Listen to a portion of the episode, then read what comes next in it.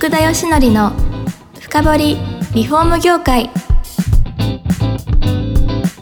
この番組はリフォーム事業のためのネットワーク戦力住宅会社のブランディングを支援するルームクリップ公認家づくりパートナー住宅事業経営者の初めてを支援するランリグの提供でお送りします。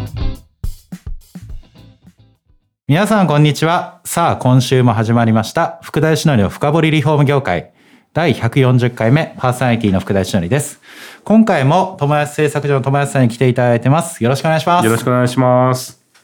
いや前回ですね、はい。なんか工務店のこれから生き残るヒントみたいなのを 最後ぶっ込んで終わったんですよ。なるほど。めちゃくちゃハードルを上げてたわけですね。あそうですね。はいい、や、それ実際、友達さんのところで、だから工務店やって、はいまあビジネスとしてもうまくいき始めてると。うんうんうんじゃあそこって、実はかなり真似できたりとかヒントってあるんじゃないかなあめちゃくちゃある。ると思いますね。ええはいや、結局、やっぱり、その、オリジナル商品を使われて、うん独自色を出されてるってところは、まあ一つの特徴なのかなと。そうですね。やっぱり価格勝負になるじゃないですか。はいまあ、大体その、まあ、相見積もりっていうのが基本的なね、はい。にある、まあ、フィールドなので、例えば、まあ、壁紙を国産のやつで、こう、壁紙で30平米でいくら、あ、あそこ何、いくらだったよって、御社いくらみたいな風なのをはい、こ、はい。う送られ、まあ、もう、それこそ、他社が見積もった見積もり書をボンって送られて、はい。あんたのとこだったらいくらにするみたいなのが、まあ、当たり前の業界じゃないですか。わかります、それ。ね、ででもそうなったら「いやうちは全然扱ってる商品違うんでこういうのできません」ってなってはい。でうちの商品こうこうこうですってなると、まあ、他社が大体絶対真似できないし、うちの見積もりを、まあ、他の会社に送っても結局商品をうちから買うってなると、はいまあ、絶対うちには勝てないわけで。っていうことを考えたらやっぱりその独自の商品を自分たちで持つで、えーっていうのは、まあ、まず当たり前ですけど一番大切なのかなっていう部分と。すね。はい。あとはやっぱり僕らが結構やってる DIY サービスっていうのが実は結構よくって、はい。と DIY サービスって何かっていうとあのもううちの現場の職人とかえー現場監督とかをそのお客さんのとこに送り込んで、はい。えー最初の2時間壁紙の貼り方を教えますよとかペンキの塗り方を教えますよっていうサービスなんですよね。であとはもう自分でやりましょうみたいな。はい。で結構それを依頼してくれるお客さんが実はまあ DIY の会社っていうのもあって結構多くって。はい。でも結局そのお客さんどうなるかっていうと大体まあそれで一部屋やれれるんですけど、はい。大体そこに行ってる職人聞くんですよね。これ全部家やったらいくらぐらい取るのみたいうんうん。あじゃあいくらいくらですって言うとあまあじゃあやってもらおうかなってなるんですよね。あ、ちょっと、あれ、折れちゃうんですね、心が。です。ところがやっぱ折れちゃうんですよね。で、えーそのついでにちょっと水回りも変えようかなとか、えまあいろんなう。そういう現場でそういう話になってで結果まあもうそれでもう現状終わってるわけじゃないですか。はい。でもうそこで値段も出しちゃうんでもう制約率もやっぱ基本的にめちゃくちゃ高いんなるですよ。ほど。そこでコミュニケーションができて、そうですお客さんの信頼得て、しかも、オリジナル商品だから、そうなんですよ。他に行かないですよね。行かないし、うんでさらにお客さんも一回こうその施工っていうものを経験してるんで、はいその職人さんに対してのリスペクトというかなるほど、なるほど。あの、はいはいねまあすごい綺麗でっていうその単価に対しての、まあ、価値みたいなのは、うんお客様自身で多分気づかれるので、まあ、それをうんクレームになったりとか、はい。その値段が高い安いっていうのが、まあ、基本的にないんですよね。なんでお客さん、ん自身も経験してるから結局良くなってでまあ水回りもさせてもらう何もさせてもらうっていう形になるとほ基本的に単価的なものも上がるしはい。失注率も下がるっていうのが、まあ、僕ら本当に DIY サービスへでー多分僕たちだからできることになってそうるですね。し集客はどうされてるんですか？やっぱりインターネットが多いのと、はい。あとそれこそもちろんインスタもそうだけどやっぱり会社の、えっとまあ、僕らいろんな今サービスをやってるんで貸し貸しっていう、そういうレンタルスペース事業もやってたり、はい。でそういうところのお客さんオーナーさん両方にやっぱアプローチしていったとかで、うんカフェに来て、えっとうちのカフェみたいにやってほしいみたいな人ももう単純にめちゃくちゃ多いですし。顧客接点広いですよね。そうなんですよ。だからもう僕らがずっとやってきたその接点作りっていうのが、うんまあ結果、えー今の工務店事業にも良くなってるし。なるほど。そうなるとですよ、あの、現状、まあ、友達さんのとこっていうのはインテリアショップから始まって工務店なんで、はい通常の工務店さんとのその、歩みが違うじゃないですか。はいはい。で今工務店事業やってるリフォーム会社やってる方が今聞いてらっしゃるので、うん。この方々がうん友安さんの要素を例えば取り入れるとして、うんうんどんなことをやっていけばいいと思います？ああやっぱりまず当たり前ですけど接点作りっていうのは絶対必要だと思いますね。はい。それが、まあ、例えば OB に対しての接点であったり、ええまあ、それがユニークユーザーという新規に対する接点も結局一緒なんですけど、はい。そこは絶対その接点作りっていうのは絶対した方がいいですね。はい。で、その接点作りをした上で次に何をしなきゃいけないかっていうと、まあ、その唯一無二の、えーサービスっていうものを作る。はい。例えば、うちの会社だと、えっと、もともとそのものづくりをしていたので、えっと、先ほどというか、まあ、前回お話しした時のように、まあ今は、えーうちのデザイナーがデザインした家具とか重機とかうん建具を、その溶接工なり機械工が作るっていうビジネスをやってて、はい。で、それって実は工務店にめちゃくちゃシナジーが高くてですね、はい。で、あの、例えば、あ工務店さんが出産から看板を依頼されるとします。えーそうすると、工務店は看板屋さんを呼んで、現調してもらって、はい。で、看板屋さんは、そのデザインをデザイン会社とか、えー印刷会社とかに振って、うんで、もしくは鉄工所に振って、はいはいはいで、看板できたものを次はまた看板屋さんが工務店に収めて、工務店がつけると。そうすると、まあ、金額がめちゃくちゃ上がっていくし、はい最初お客さんが想像したものとはちょっと伝言ゲームが増えて違くなったりもするんですね。でも僕たちは自社のデザイナーが、まあ、工務店で看板を受けると自社のデザイナーがデザインして自社のプリンターとか自社の、えー鉄工所が看板を作ってそれを自社の工務店のスタッフが取り付けるそうするとあの当たり前ですけど価格的にも安くなるしすね。でさらに伝言ゲームが発生しないんで本当に施設さんが欲しいデザインのまま、えーしかも圧倒的速いスピードでできてくる。なので結構工務店の方で大工さん持ってるじゃあ木工所を併設してみるとか、なんかこう自分は屋根に特化してじゃあ屋根でどういうことができるのかとか唯一無二のサービスができるのかとか、やっぱりそういうその差別化っていうものが確実に今は必要になってきてる時代かなと。ですね。まさしくものづくり会社になってるってことですね。そうなんですよ。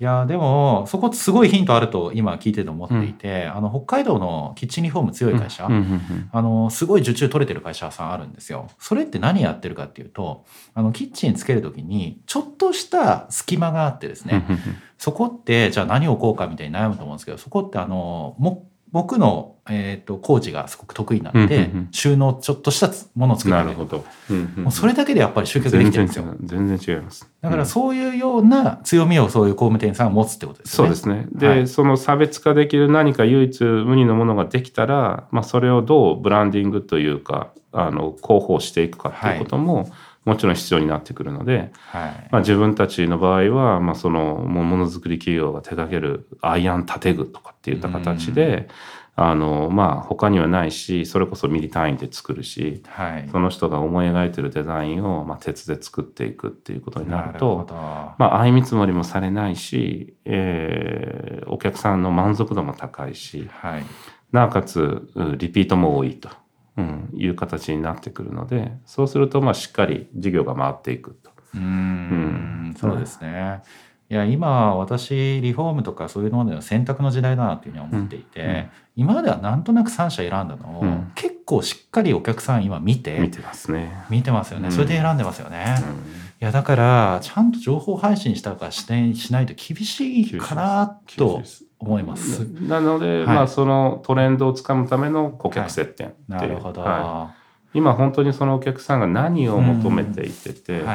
どういうところがそのまあ決断するポイントなのかみたいなのも、はいやっぱりしっかり理解しとかないと結局どんだけ優れた唯一無二のサービス商品があってもその人たちに響かないんで、はい。なんでやっぱりどのタイミングでどういう投げ方をすれば一番響くのかっていうのはその接点を作った上でいろいろヒアリングして決めていくっていうのが、うんはいまあ、僕らも本当になんで本当に僕らの戦略って結構泳いでるような感じで。うん。まあ最初は本当にインスタとかもフェイスブックでいいんじゃねってなってぐっとやってたけど実はもうそうじゃないんだよ、はい。はい。まあそれが TikTok になり逆にまたちょっとリアルに戻りつつもあってうんそうした時にお客さんって何を求めてるのかなと思ったら何かこうある意味情緒的なものを今お客さんって求めてて、はい。あの、それが多分顧客接点だと思うんですよね。うんなんか現場監督と一緒にご飯を食べるとか、ああ、あはの、本当にその工務店で何かバーベキューパーティーをした時に行くとか、もうそういう本当にそういうちっちゃい接点、誰でもできる接点でも、それをじゃあどうビジネスに生かしていくかっていうのは、まあ多分経営者とかが考えなきゃいけないんですけどそういう接点作り、ある意はい。味情緒的なものを求めている出産、お客さんに対して、えーアプローチするっていうのはもう絶対的に今必要になってきてると。なるほど、面白いですね。思いや、ただ、やっぱりやったことない方もいると思うので、御社のね、インテリアとかキッチンとか買ったら、ちょっと教えてくれたりするんですか？もちろんもちろん。あもち特か？に、あの、もうたまたまなんですけど、はい。僕ら今度リフォーム産業フェアに出ますので、あれ、はい本当ですか？本当です、はいたまたまなんですけど。